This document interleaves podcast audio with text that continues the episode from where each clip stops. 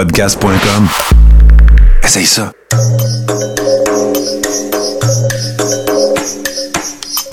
Bienvenue dans le podcast Sur la Terre des Hommes. Pour profiter au maximum de l'expérience du podcast, prenez quelques minutes pour aimer notre page Facebook. Vous pouvez aussi nous suivre sur Twitter au Sur la Terre des Hommes podcast et sur Instagram au Sur la Terre des Hommes podcast. Si vous possédez un iPhone, prenez une minute pour nous laisser un avis. Ainsi, vous allez faire grimper le podcast dans le moteur de recherche. Finalement, si vous voulez encourager Sur la Terre des Hommes et obtenir des épisodes exclusifs, vous pouvez contribuer monétairement sur la plateforme patreon.com. P-A-T-R-E-O-N.com. Recherchez sur la Terre des Hommes et pour seulement 2 par mois, vous y aurez droit. Le podcast peut désormais débuter. Bienvenue sur la Terre des Hommes.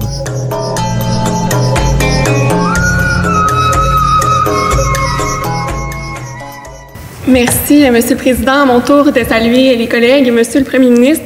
Je pense que dans la réalité, euh, il y a très peu de gens qui auraient aimé être dans vos euh, souliers au plus fort de la pandémie. Donc, je salue votre travail, également celui de, de votre équipe. Je pense que vous avez raison. Les derniers mois nous ont permis de constater à quel point il y avait une solidarité qui animait les Québécois. Malheureusement, on a pu constater quand même dans les dernières semaines, particulièrement depuis l'obligation du port du masque, bon, il y, a, une certaine solidarité qui a commencé à, s'effriter, puis que des voix contraires ont commencé à gagner euh, du terrain, alors que différentes théories du complot commencent à prendre quand même assez de beaucoup de galons dans euh, l'espace public. Même l'Institut national de la santé publique a commencé à le mesurer et les chiffres sont franchement inquiétants. Euh, on le voit aussi beaucoup sur les réseaux sociaux. Puis je suis certaine que vous avez aussi reçu votre lot de messages sur Facebook et Twitter. Puis on sourit un peu, mais c'est loin d'être drôle, en fait, dans, la réalité, parce qu'il y a de plus en plus de citoyens qui adhèrent à ce type de discours parce qu'ils ont perdu confiance en euh, nos institutions. Puis ça devient une véritable menace, en fait, pour euh, la santé publique. Je considère qu'il y a un sérieux danger de banalisation, voire de normalisation du phénomène s'il n'y a pas une stratégie de concertation pour le combattre qui est mis sur pied rapidement. Puis c'est vraiment dangereux parce qu'on voit à quel point la violence peut rapidement monter d'un cran, que ce soit envers nous les élus, envers les scientifiques ou envers les journalistes. Puis c'est malheureux parce qu'on en a eu des exemples dans les dernières semaines. Alors dans ce contexte, ma question est simple. Comme premier ministre, est-ce que vous avez établi un plan de match avec votre équipe pour lutter contre la propagation de la pensée complotiste? Et si oui, quel est-il? Très rapidement, M. le Premier ministre, s'il vous plaît. Oui, bien, je veux saluer la députée de, Marie-Victorin. Puis, euh, effectivement, euh, sur euh, mes médias sociaux, Facebook et autres, je vois beaucoup de commentaires pas toujours gentils d'un groupe là anti-masque. Par contre, je veux rassurer la députée Marie-Victorin. J'ai fait la tournée des 17 régions et j'ai posé la question à tous les, maires, euh, les gens que j'ai rencontrés, euh, les présidents des six des différentes régions. Puis honnêtement, ils me disent tous que c'est une petite, petite exception. Que même dans les régions où il n'y a pas beaucoup de cas, même dans certains cas, pas du tout, euh, de cas de COVID, le masque est porté dans les commerces et euh, dans les transports en commun. Euh, on a fait toute une campagne de publicité aussi, vous le voyez sûrement à la télévision, dans les médias, pour essayer d'expliquer l'importance de porter le masque. Mais, bon, c'est pas unique au Québec, mais il y, il y aura toujours ces petits groupes. Là.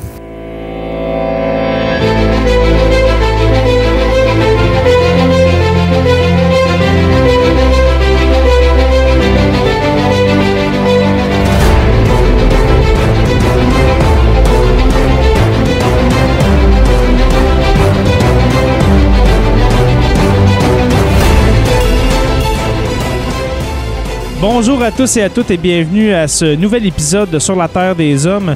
Aujourd'hui, nous recevons la députée indépendante euh, dans Marie-Victorin, Catherine Fournier. Comment vas-tu? Ça va bien, merci beaucoup de l'invitation.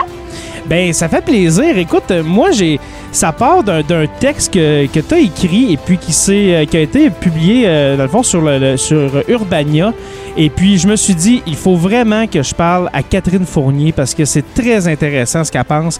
Et puis, ça met un peu en lumière, euh, dans le fond, parce qu'il y a plusieurs gens qui pensent que à l'Assemblée nationale, euh, tous les députés sont, sont pas au fait de qu'est-ce qui peut, euh, qu'est-ce qui peut se passer euh, sur les réseaux sociaux. Et là, je parle bien sûr du mouvement conspirationniste. Premièrement, Catherine, on, on va aller à la base. Qui es-tu? C'est quoi ton parcours, dans le fond, avant d'être élu euh, à l'Assemblée nationale? Euh, moi, en fait, ça fait déjà presque quatre ans que je suis députée à l'Assemblée nationale. Donc, j'ai été élue euh, très jeune. J'avais 24 ans. Aujourd'hui, j'en ai 28. OK? Euh, avant ça, moi, j'ai étudié en, en sciences économiques et en sciences politiques à l'Université de Montréal. Je suis engagée quand même depuis que je suis au secondaire là, dans différentes causes, dans différentes organisations. Donc, je suis une députée aussi. Moi, j'ai toujours, peut-être c'est générationnel, mais je suis très active sur euh, les réseaux sociaux. Puis c'est moi-même qui gère l'ensemble de, de mes profils, que ce soit Facebook, Twitter, Instagram, tout ça. Donc, c'est peut-être pour ça que je peux être un peu plus connectée sur ce qui se passe euh, dans ces réseaux-là, parce que je les fréquente moi-même. Euh, donc voilà, euh, grosso modo, j'ai- travaillé aussi en, en politique avant d'être élue. J'ai été tutrice au cégep, donc quelques j'ai fait de bénévolat auprès euh, des nouveaux arrivants. Donc euh, plein de plein de causes comme ça qui m'intéressent. Parfait. Est-ce que tu as fait partie, des, euh, dans le fond, du, du- du Parti québécois euh, jeunesse euh, avant d'être élu? Oui, parce que moi, il faut savoir que je suis députée indépendante. Mhm. Donc, euh, j'ai pas de. Je suis pas reliée à aucune formation politique depuis environ un an et demi. Mais moi, au départ, effectivement, j'ai été élue avec le Parti québécois. Puis, euh, avant d'être élue, oui, j'étais impliquée là, dans euh, l'aile jeunesse du euh, parti. OK. Euh, quand j'étais également à l'université, j'étais la présidente du mouvement des jeunes souverainistes de l'Université de Montréal. Puis moi, c'est vraiment cette cause-là qui m'a d'abord amenée en politique, là, la cause de l'indépendance du Québec. Mhm. Euh, mais par la suite, au fil de mon engagement, il y a aussi toute la confiance des, euh, toute la question, pardon, de la confiance des citoyens envers les institutions démocratiques euh, qui a commencé à beaucoup me préoccuper, puis qui est en lien direct avec euh, la montée, à mon avis, là, du phénomène conspirationniste. Donc, toutes ces questions-là de confiance, de participation citoyenne, euh, ça m'intéresse énormément, puis je fais beaucoup, euh, j'axe beaucoup mes actions sur ces enjeux-là. OK. Et puis, euh, peut-être c'est une question euh, indiscrète, mais qu'est-ce qui t'a poussé à quitter le, le Parti québécois? C'est pas du tout indiscret, euh, fais-toi-en pas. Je, l'ai expliqué euh, dans les médias à cette époque-là. Euh, c'est que, bon, moi, je suis pas... euh, moi, je suis en politique pour les idées, pour les projets que je souhaite défendre, Mhm. et non pas pour le parti en lui-même, même si à l'époque, je trouvais que c'était le parti qui correspondait le mieux à mes aspirations. C'est que je considère, pour plein de raisons, après les dernières élections, euh, j'ai entamé une, une grande réflexion, puis j'en puis avec une analyse politique, j'en suis venue à penser qu'il y a, euh, c'est pas la faute des gens qui sont là nécessairement en ce moment, mais au fil des années, il y a eu une grande déconnexion qui s'est installée entre le parti et la population. Il y a eu, à mon avis, une rupture de confiance euh, qui est irrémédiable dans le sens où le Parti québécois, ça n'a pas été fondé un parti comme un autre, c'était un parti de grands projets euh, qui portait les aspirations collectives. Donc, je pense que euh, les gens avaient pas les mêmes attentes envers le PQ qu'envers un autre parti. Ce qui fait en sorte que lorsqu'ils ont été déçus, la déception a été plus grande, puis ça crée une rupture euh, impossible, à mon avis, à, à réparer. Donc, du moment que j'avais cette analyse-là, puis que je voyais pas de futur pour les idées les projets que, qui me sont chers et qui sont chers à, à beaucoup de monde par ailleurs au sein du parti, euh, j'étais pas à l'aise de continuer euh, comme députée à l'intérieur puis de faire comme si j'avais pas cette réflexion-là. Moi, j'ai tout le temps été super honnête et sincère dans mon engagement, puis je voulais euh, demeurer aussi authentique. Puis euh, en même temps, être députée indépendante, ça me permet plein de choses que être députée dans un parti euh, est plus difficile. Euh, bon, euh, c'est sûr que moi, je dis ce que je pense, j'ai pas de ligne de parti à suivre, donc tu sais, c'est intéressant. Puis moi, je réfléchis aussi beaucoup à comment réformer notre système politique. Et euh, je pense qu'il devrait y avoir plus de place justement pour les députés. Puis ça, en ce moment, c'est très centré sur les partis. C'est que tous les députés doivent, quand on est dans un parti, on doit penser pareil. Alors que la réalité, c'est pas ça. Puis j'aimerais qu'on reflète plus cette réalité-là, justement. Ben on voit, on voit justement, tu sais, c'est pas, euh, comment je dirais ça, c'est, t'es pas grise comme la plupart des, euh, des, des, députés à l'Assemblée nationale. on sent que c'est, comme tu dis, c'est une ligne de parti. On suit le parti. Euh, on n'ose pas trop parler, etc. Alors, moi, je, je, salue ta fougue, la, fougue de la jeunesse à, l'Assemblée nationale. Mais c'est peut-être, il faut, faut me brasser les choses. Je suis consciente que ça a dérangé. Là. Mon geste, c'est de devenir indépendante, puis que c'est pas tout le monde qui l'a compris non plus, parce que on est tellement habitué de voir une façon de faire de la politique. C'est quand t'es élu, t'es dans un es dans un parti, puis en plus, moi, tu j'avais quand même une belle visibilité au sein du parti, j'avais des bons dossiers.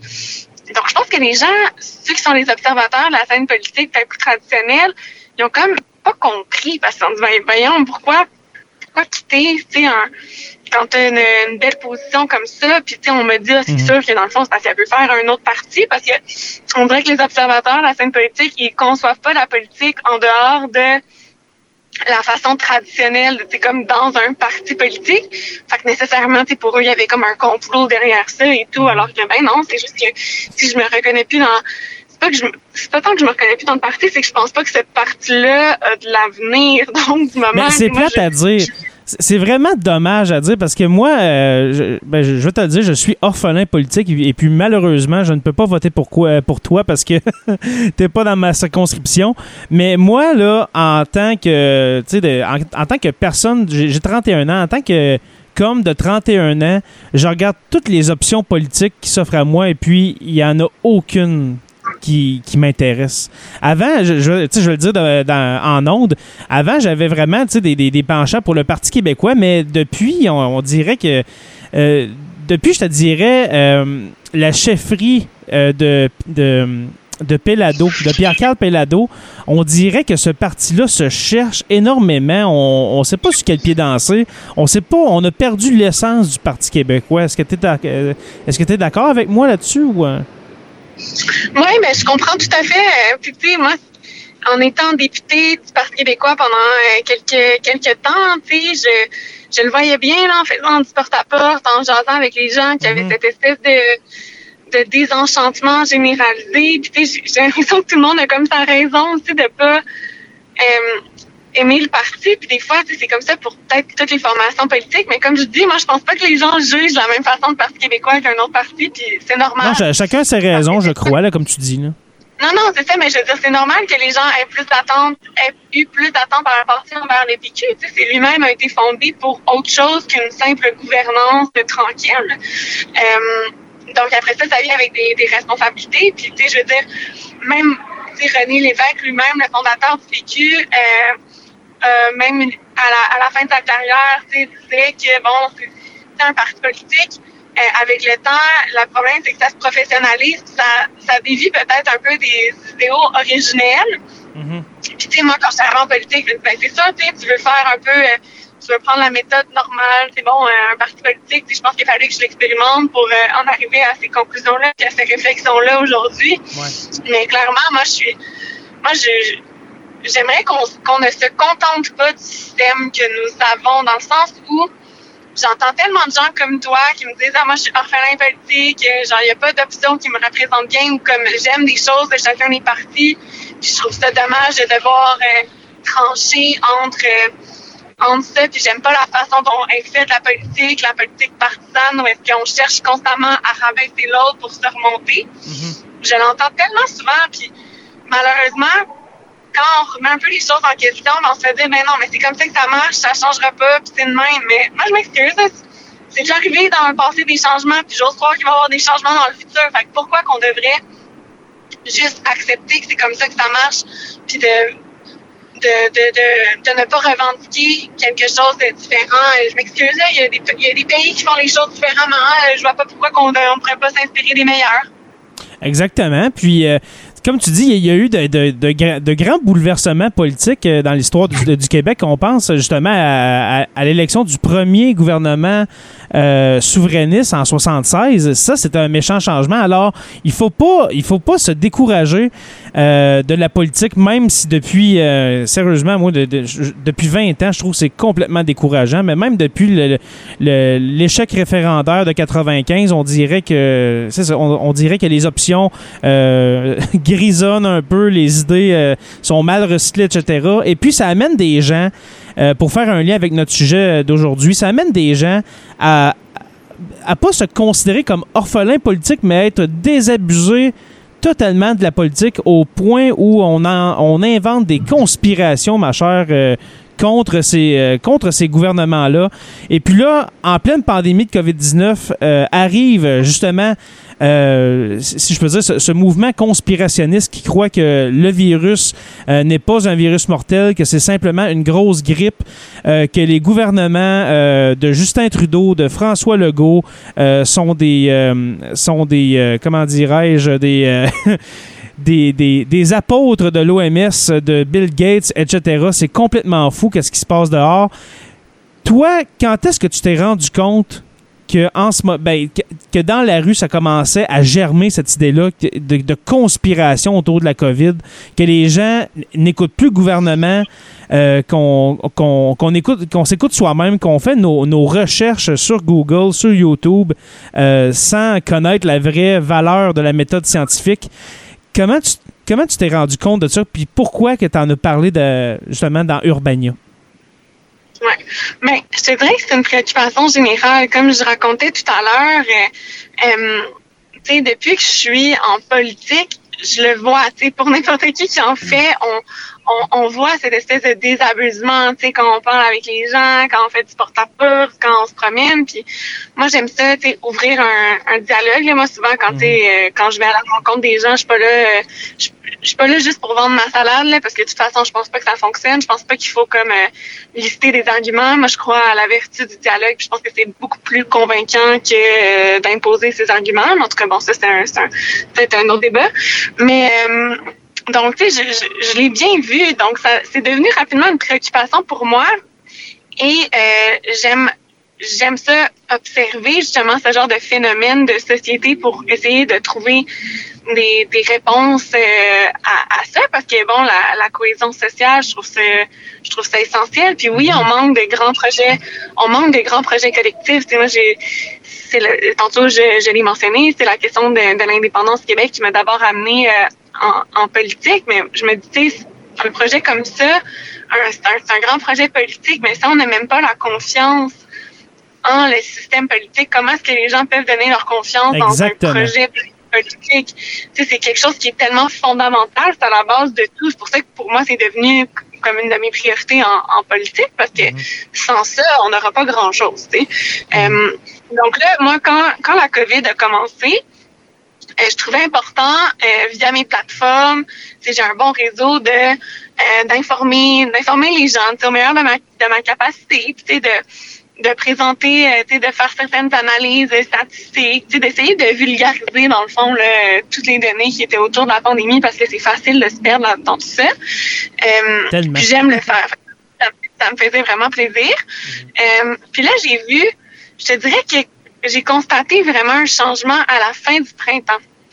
Euh, au mois fin avril, début mai, j'ai remarqué que le ton euh, dans les commentaires euh, de mes publications, parce que comme je dis, c'est moi-même qui gère tous mes réseaux sociaux, puis je fais la modération aussi, je regarde quand même qu'est-ce qui se dit au cas où, s'il y a des, des, incitations à la haine ou quoi que ce soit, je, je me gêne pas pour enlever ce genre de commentaires-là. j'ai remarqué, c'est ça, qu'il y en avait de plus en plus tellement, même au mois de juin, là, sérieusement, ça a débordé. Puis je me suis même dit, aïe, ça m'a coupé tout à fait le goût de, euh, de, d'écrire, en fait, sur les réseaux sociaux. Je suis comme, c'est tellement lourd à gérer que je suis juste comme, je pense, je vais prendre une pause durant l'été. Tout le monde va aller se reposer. Puis mm-hmm. peut-être que le monde va se calmer, tu sais. Euh, euh, après après l'été. Bon, euh, j'ai pris ce recul-là, mais en même temps, j'ai beaucoup réfléchi à la question durant l'été. J'ai lu aussi sur la question et tout. Puis là, quand euh, quand on, a été de retour, il y a eu une semaine spéciale à la MINU, à l'Assemblée nationale, où est-ce qu'on a pu euh, dans le fond, on appelle ça l'étude de crédit. C'est le moment dans l'année, habituellement c'est au printemps, là, on étudie le budget, mais c'est un moment où est-ce qu'on peut questionner les ministres, les différents ministres du gouvernement sur à peu près n'importe quelle question. Oui, justement. Euh, puis moi, et, puis, l'occasion- euh, et puis j'ai vu ton euh, euh, ta, ta- ta participation justement à cette euh, à cette étude de crédit que tu dis, c'est ça? Oui, exactement. Puis Ouais. moi, c'est comme euh, je t'ai sûrement dit ça, j'avais l'occasion de poser une question au premier ministre. Puis je me suis dit, moi je voyais déjà que ce phénomène-là était inquiétant. J'étais encore, Mhm. j'avais comme été absente des réseaux sociaux, mais bon, j'avais en tête tout ce qui se passait au mois de juin. Puis j'ai quand même resté, à- je suis quand même restée à l'affût durant l'été, même si je publiais pas nécessairement. Et donc j'ai décidé d'y aller puis de poser une question à savoir. Si le- à savoir si le premier ministre avait réfléchi à la question, s'il était préoccupé, qu'est-ce qu'il comptait faire pour, euh, pour agir, puisque ça a des conséquences directes aussi sur euh, notre réponse à la pandémie. Plus il y a de gens qui croient que c'est une conspiration, ben moins les gens vont respecter euh, les mesures sanitaires et tout ça. Exactement. Puis la, la- la cohésion sociale commence à être vraiment difficile là, quand un groupe de plusieurs milliers de personnes dans une province qui croient qu'il n'y en a pas de virus. Mais la, la- la réponse. Exactement, exactement, parce que la conspiration, tu sais, il y a des conspirations qui sont moins dommageables que d'autres. C'est-à-dire que, tu sais, tu peux bien croire, mettons, que les attentats du 11 septembre, euh, c'est le gouvernement des États-Unis qui les a provoqués, Que. Pa- que Paul McCartney a été tué en, en- C'est en aussi, 65. C'est ça, c'est- aussi niaiseux que, tu sais, de penser effectivement que, euh, Bill Gates veut nous introduire une micropuce, là. Mhm. Mais euh, c'est moins, c'est moins dommageable parce que c'est comme, tu sais, ça change pas grand-chose dans nos vies si quelqu'un croit ça. Tandis que là, avec des conspirations qui ont trait à la COVID-19, ben c'est que si tu crois à ça, ben tu respecteras sûrement pas les mesures. Puis là, ben ça, ça va avoir une répercussion négative sur l'ensemble de la société. Fait que là, c'est c'est vraiment, c'est plus des jokes, là, tu sais, c'est plus, on peut plus s'en moquer, là, ça Ah, devient vraiment une vraie- pas. Une vraie menace pour la cohésion sociale et pour la santé publique. Donc, moi, c'est la question que j'ai posée au premier ministre. Puis tu vois, il s'en est vraiment lavé les mains à ce moment-là. Il, a- il a fait un peu des blagues en disant que oui, il recevait beaucoup de messages sur sa page Facebook, mais que les gens respectaient le port du masque un peu partout au Québec, puis qu'il n'y avait pas de problème, dans le fond. Alors, euh, alors euh, si je résume, François Legault, tu as parlé de ce mouvement-là qui euh, prenait de l'ampleur et puis il s'en est complètement lavé les mains en, en faisant des jokes et puis en disant, dans le fond, ça n'existe pas. Il l'a minimisé, dans le fond. Tu le confirmes? Ouais, il a dit, il a dit c'est ça, que c'était marginal, puis tout ça. Il a, il a Hmm. pas eu l'air de prendre ça trop, trop au sérieux, mais pourtant, il a pas fallu, euh, je pense une semaine plus tard, il recevait des menaces de mort. Euh, Ben, juste- même chose pour justement. Oui. Ouais. Donc, tu sais, après, je pense que le phénomène s'est même accéléré et décuplé là, euh, depuis le, le, le mois d'août. Puis là, tout le monde s'est mis à en parler, les médias et tout ça.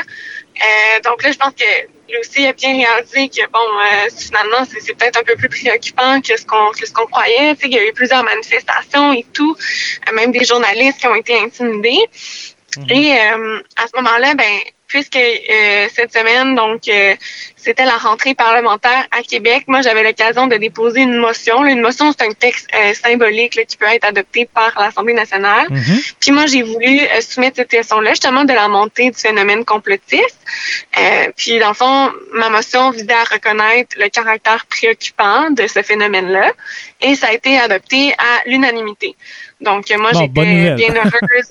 ouais, j'étais bien heureuse de ça parce que, tu sais, si on veut euh, parler de solutions, il faut bien qu'on commence à quelque part par reconnaître le problème. Euh, donc, c'était ça mon objectif avec cette motion-là, c'est de dire, ben là, maintenant, tous les députés ont reconnu que c'était problématique. Alors, euh, agissons pour y mettre un frein.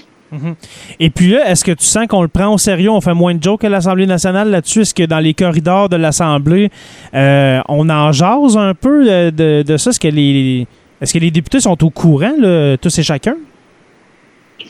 Ben, je pense qu'ils sont au courant parce que si nécessairement, il y en a d'autres qui peuvent recevoir des menaces directes ou indirectes. Ben, on, on pense à Pascal Bérubé, entre autres, qui a été menacé deux fois, là, le, le- le chef Ouais. euh, par intérim euh, du Parti québécois. là.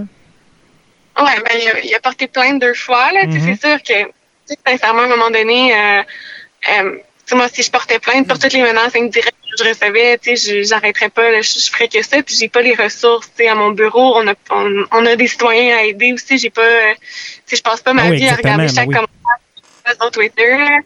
Donc, tu sais, je pense que c'est un beau message à envoyer, effectivement, qu'il a porté plainte. Euh, j'aurais sans doute pu le faire aussi, mais là, à un moment donné, comme je dis, là, genre, j'ai aussi, euh, il y en a peut-être un, un, petit peu trop. Mm. Mais tu sais, je suis sûre qu'il y a plein, plein d'élus qui reçoivent ce genre de commentaires-là. Euh, je pense que oui, les gens en sont conscients, mais je suis pas sûre que tout le monde, là, je suis bien contente que tout le monde ait approuvé ma motion, mais je suis pas sûre que tout le monde réalise euh, le, le degré de, de, dangerosité que ça peut avoir justement pour la, la cohésion sociale, puis la... Parce que l'affaire, ça nous ramène à notre système politique très partisan. Hein.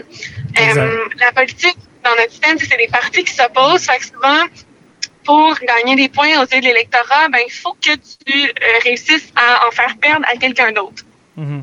Euh, donc, les partis vont avoir tendance, puis autant au gouvernement ou à l'opposition, à euh, se rabaisser, si on veut, euh, mutuellement. C'est bien rare que le gouvernement reconnaisse que l'opposition a des bonnes idées, puis l'opposition, dès que le gouvernement suggère quelque chose, euh, déchire sa chemise en disant que c'est normal épouvantable. Mm Grosso modo, c'est comme ça que ça fonctionne. Là. C'est, bien triste, mais c'est le même. Euh, encore une fois, ça veut pas dire qu'on doit euh, l'accepter et rien faire pour que ça change, mais c'est la mhm. situation euh, dans laquelle on est actuellement. Fait que là, le danger dans tout ça, c'est qu'il y a des parties que dans leur vocabulaire, dans la façon d'exprimer leur critique par rapport au gouvernement, j'ai l'impression qu'il y en a en fait qui attisent les, euh, les adeptes des euh, théories du complot. Par exemple, est-ce que tu peux me nommer un parti est-ce que tu peux me nommer un parti qui en ce moment a l'air d'attiser, de souffler sur les braises du conspirationnisme pour, se faire valoir? ou, ou, tu peux pas vraiment te, commettre ou ben, je, vais, je vais le dire, je vais le dire, mais tu sais, je, je, je, sais pas c'est quoi leurs intentions, mais c'est un, c'est une, c'est un constat, du moins. Euh, moi, mhm. je pense qu'en ce moment, le discours de Québec solidaire peut être très euh, euh, très préoccupant là, à cet égard-là parce que en cherchant à rabaisser, c'est correct là, de critiquer le gouvernement, on n'est pas, on peut trouver qu'ils ont pris pas nécessairement les bonnes décisions sur X, Y, là, malgré que ça soit une situation vraiment exceptionnelle. Puis franchement, tout le monde est dans le même bateau un peu partout dans le monde. en tout cas, toujours est-il que le parti, puis là, je vais vous donner quelques exemples. Euh, mhm. Lorsqu'il y a eu le projet de loi 61 euh, au printemps, c'était un projet pour la relance économique, puis oui, c'était pas parfait, mais c'était pas non plus euh, le diable qu'on a tenté de, de dépeindre. oui, une tentative de dictature selon selon les conspirationnistes, mais c'est vrai que c'était bâclé, le, le, projet de loi 61. Ben oui, non, non, mais, tout à fait, ah, tout à fait. Ah je suis vraiment, je suis vraiment d'accord que c'était super bâclé, tout ça, mais je sais pas si tu as vu, mais Gabriel Nadeau-Dubois a dit aussi que c'était euh, une. Tu sais, il a utilisé le mot dictature, là dans ses, dans ses vidéos. Euh, vraiment? Ah ouais, OK. Euh, non, je, te dirais, je t'avouerais, Catherine, que je ne suis pas vraiment Québec solidaire. Puis que, tu me dises que tu me dises que les, les, les solidaires ont, ont tendance, ont, commencé à avoir tendance à souffler sur la braise conspirationniste. Ça, ça, me mélange un peu parce que c'est un parti essentiellement de gauche et puis les conspirationnistes ont des idées pas mal de droite. Alors, je sais pas c'est quoi leur but là-dedans. ouais, ben, il y, a les deux. Hein. Dans, les dans les conspirationnistes, oui, il y a des leaders euh, d'extrême droite, mais il y a beaucoup de monde aussi là, qui sont, qui sont de, de gauche dans, dans ce, ouais, dans ce mouvement-là en, en, général. Peut-être les têtes d'affiche sont plus liées à l'extrême droite, mais il y en a aussi de, de l'extrême gauche puis de la gauche en général. Puis il y a un peu de monsieur, madame, tout le monde oui, qui sont pas nécessairement positionnés euh, sur euh, l'échelle euh, l'échelle politique. Euh, mais tu sais, c'était juste un exemple, mais tu sais, Alors, Gabriel, il y en a d'autres. Ils ont, ils, ont, ils ont insisté aussi sur, euh, par exemple, cette semaine, ils ont fait une motion pour euh, décrier que le gouvernement utilise euh, l'urgence sanitaire là, de façon à, à, durée indéterminée. Mais ça, c'est aussi beaucoup un argument des, des complotistes. Souvent, moi, ce que je vois passer, c'est que les gens sont comme, on est en, on est en urgence sanitaire, blablabla. Bla, bla, mais ouais. entre vous, tu sais, ça c'est normal que l'urgence sanitaire soit prolongée. On est encore dans la ben, crise de la COVID. Ben justement, c'est indéterminé. Là. Oui, exact. C'est sûr que c'est indéterminé en ce moment. On sait pas, on sait pas à, quoi ça va ressembler euh, à Noël. On sait pas à quoi ça va ressembler le, printemps prochain. Est-ce qu'on va retourner en confinement pour certaines régions? On n'a aucune idée. Alors oui, d'une certaine manière, je crois que c'est indéterminé. Mais en même temps, quel gouvernement dans le monde qui prend pas ça de manière indéterminée, ce, cette crise sanitaire-là. Je pense pas qu'il y en ait un dans, dans le monde occidental. Là. Bien honnêtement. Il y, a une différence, c'est ça, en, remettre ça en question ou dire ça noir sur, de mhm. reprendre exactement cette espèce d'argument-là des complotistes. Moi, je trouve ça euh, dangereux, à certains égards. Puis aujourd'hui, euh, ils ont publié, euh, je pense que c'est Manon Massé qui a publié une image sur Facebook euh, par rapport à la question là, euh, qui est discutée en ce moment là, des policiers. Quel rôle vont avoir les policiers dans le respect des mesures euh, de rassemblement dans les dans les maisons, par oui, exemple? Oui, oui, c'est vrai. Puis là, bon, ils ont publié une image en disant quelque chose comme non à plus de pouvoir pour les policiers, évitons une dérive autoritaire. Mais tu sais, d'utiliser des mots comme ça, dérive autoritaire, tu pensez que ça va être qui qui va partager Exactement. Ces Exactement. Ben, je suis d'accord avec toi. Ouais. Donc, je trouve que c'est. En fait, c'est surtout, je trouve, irresponsable. C'est ça le bon mot. C'est que j'ai l'impression que. Ben, c'est. Je, je, comprends le point, mais est-ce que tu es obligé d'aller dans des. Est-ce que tu es obligé d'utiliser ces mots-là? Est-ce que tu peux pas le dire de façon de. Tu sais, je pense que le choix des mots est tellement important dans le contexte qu'on vit présentement. Puis, il me semble qu'ils sont trop intelligents pour pas savoir qu'ils font en utilisant ah, ils savent. ils savent. Euh, je, je, je suis pas député euh, et puis mon rêve n'est pas d'être député parce que justement je veux pas avoir affaire à, des fous comme ça là, mais euh, et puis les fous je ne parle pas des autres députés bien entendu mais mais c'est ça c'est on dirait que ce que tu me racontes, là, on encourage l'ignorance, on encourage la désinformation. Continuez à aller vous, vous euh, renseigner, renseigner sur, YouTube euh, de gens qui ont, qui ont aucun diplôme euh, en, en médecine, en, bactériologie, etc. même les termes. Les, en microbiologie, on dirait qu'ils encouragent ça parce qu'on veut et là, je, ne prête pas d'intention à Québec solidaire euh, principalement, mais j'ai l'impression que certains vont en profiter pour encourager ça, pour renflouer un peu leur, euh, leur, euh, leur base électorale, un peu, tu sais, d'aller les chercher à des fins, à des fins électorales. Ben oui, c'est ça. Puis, tu sais, après ça, je pense que j'ai lu cette semaine, justement, Gabriel Nadeau-Dubois qui disait qu'il y avait beaucoup d'appels de conspirationnistes à son bureau qui cherchaient qui lui demandait un peu de, de les défendre à l'Assemblée nationale, puis il avait l'air de s'en étonner, mais tu sais. Ben oui, mais tu viens de les encourager, voyons. Ben, c'est ça, exactement. C'est mm. sûr, là. Puis on dirait que je suis comme, ça sonne pas une petite cloche à quelque part. Tu sais, le fait qu'ils te voient comme leur défenseur, c'est peut-être parce que tu as un vocabulaire euh, qui leur parle. Ça serait mm-hmm. peut-être le temps d'être plus clair à ce niveau-là. En tout cas, c'est juste, je, je déplore ça. je me dis, il me semble qu'ils doivent le savoir. Est-ce que c'est juste pour du clic euh, d'avoir. Euh, ah, vraiment? Ben euh, oui. Ils savent là, que ça va être full partagé euh, parce que, genre, parce qu'ils utilisent ces arguments-là, puis parce que. En tout cas, c'est à mode. On va, on... On va se dire, Catherine, c'était à, à, mode. c'est décourageant. C'était à mode de, de, de, parler de conspiration. C'était à mode de, de, d'être sur le dos du gouvernement pour ça. Puis, j'en, parle, tu sais, puis j'en parle, puis je me sens presque sais, moi, je veux dire, ça me préoccupe pour vrai. Puis, j'en suis quand même consciente que quand je publie là-dessus, souvent, ça va être plus vu parce que j'ai tellement de gens qui débarquent sur mon Facebook, des conspirationnistes, justement, mhm. que là, ça se met à s'obstiner dans les commentaires. Puis, je suis totalement consciente de comment ça fonctionne, les réseaux sociaux. Là. Je sais que quand tu polarises, tu vas avoir plus de, de likes, tu vas avoir plus de commentaires, tu vas avoir plus de, mhm. de vues sur tes publications. Puis tu sais, moi-même je parle des conspirations, puis je sais que ça attire l'attention, mais je veux dire, je le fais pas. C'est peut-être facile à le dire là, mais comme tu sais, je le, j'ai comme, en même temps, je me dis, je peux pas en parler à cause de ça, parce qu'il faut qu'on en parle, euh, parce que c'est un sujet qui est important. Mm-hmm. Euh, mais en même temps, sais, moi, j'essaye de conscientiser les gens sur les dangers de ça. En tout cas, je, je, je veux dire, je veux pas laver plus blanc que blanc puis me prétendre meilleur qu'une autre, mais ce côté, j'essaie d'utiliser de façon responsable. Mm.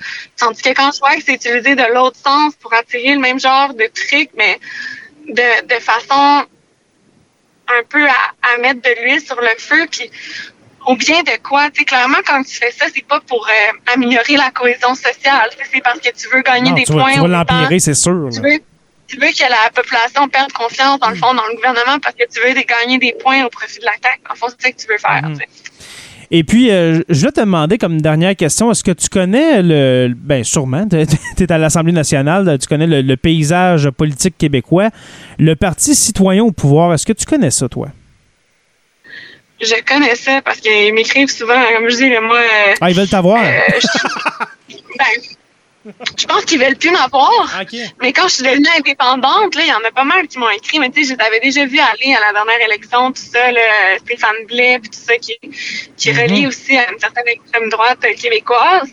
Puis, euh, qui est beaucoup là, dans le mouvement euh, conspirationniste euh, à l'heure actuelle. Mais, je, je te dirais, je te dirais, Catherine, à la tête du mouvement conspirationniste actuel. Ouais. Ouais. Mais tu sais, c'est fou parce que dans le fond, c'est des gens qui ont d'autres visées. Tu lui, il avait son parti, il avait ses idées euh, plus euh, d'extrême droite. Puis là, il a vu, il a vu ça, il a vu le phénomène de la pandémie comme étant une occasion pour aller chercher un public plus large.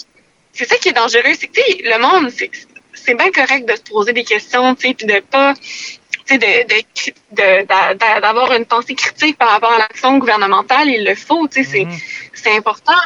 Mais ce qui est euh, c'est pour ça qu'il faut faire attention à ces sources puis à où on va s'informer parce qu'il y a des gens qui sont mal intentionnés là, dans l'eau puis tu sais des gens qui connaissent pas Stéphane Blais, puis là, voient, mettons, se pose une question sur le port du masque, puis là, ils voient quelque chose de lui qui dit quelque chose sur le port du masque, ben, ils vont peut-être dire ah ben ça a bien de l'allure puis là ils vont se ah mettre à l'écouter. Il a l'air il a l'air d'un homme du peuple quand il parle c'est vraiment un homme du peuple. Il a pas de il est pas en, en, soute comme j'aime j'aime le dire alors veston cravate.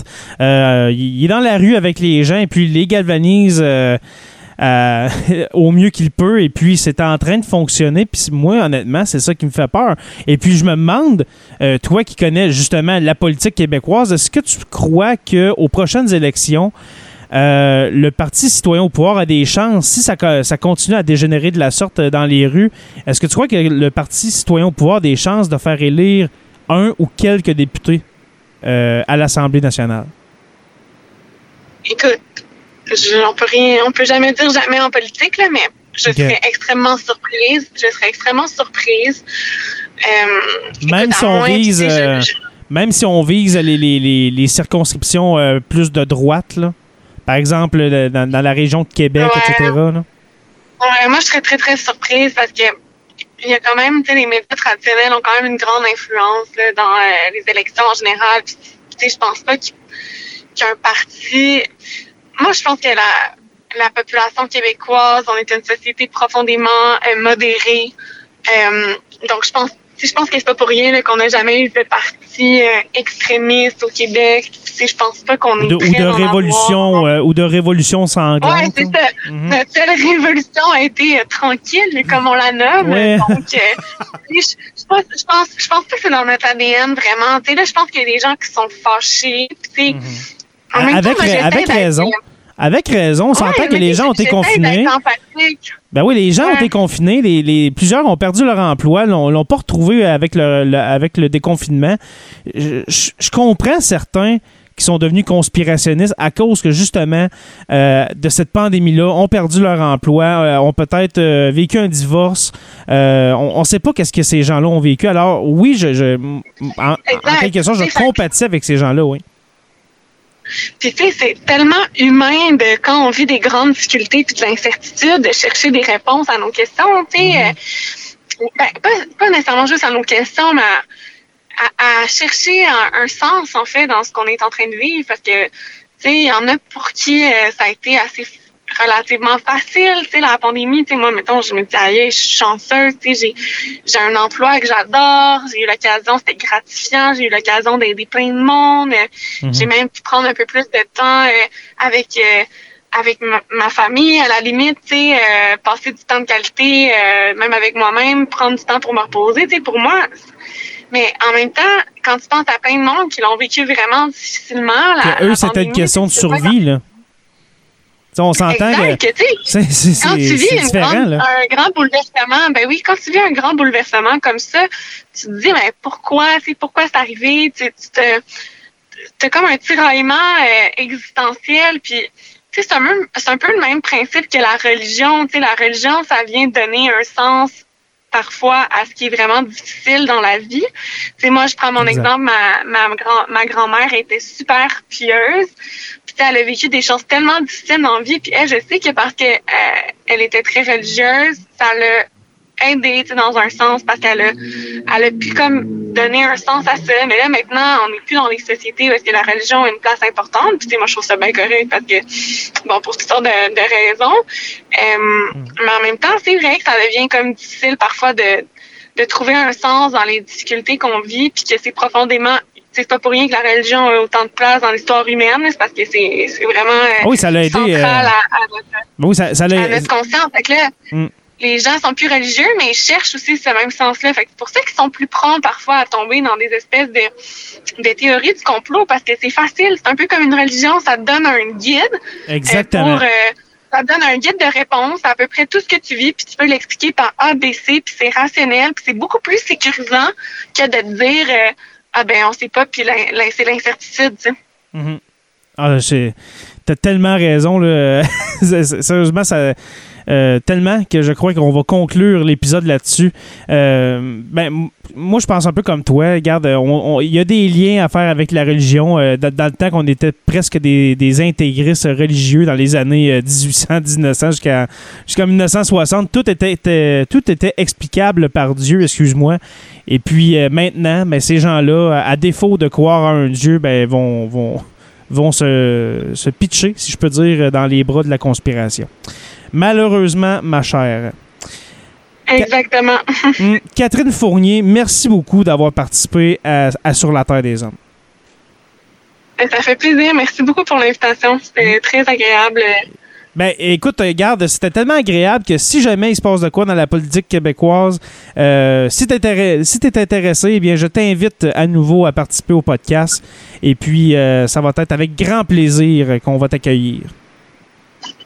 Ben écoute, ça me ferait un grand plaisir également. Merci aux abonnés de suivre Sur la Terre des Hommes. Nous sommes disponibles sur Apple Podcasts, Spotify, Google Play et YouTube au Sur la Terre des Hommes podcast. Merci aux patrons, les curieux Stéphanie Théberge, Mario Drouin, Mathilde Manta et Audrey Perrin.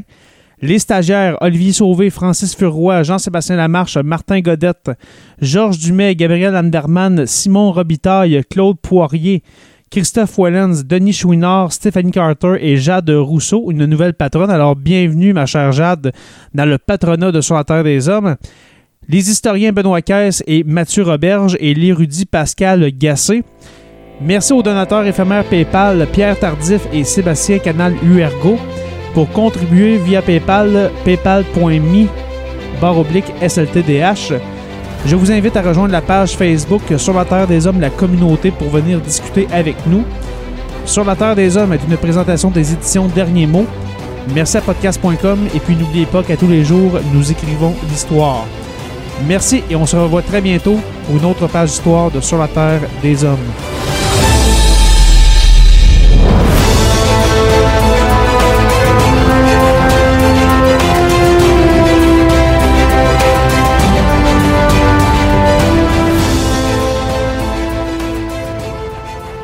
Membre de la famille H2O Web Media.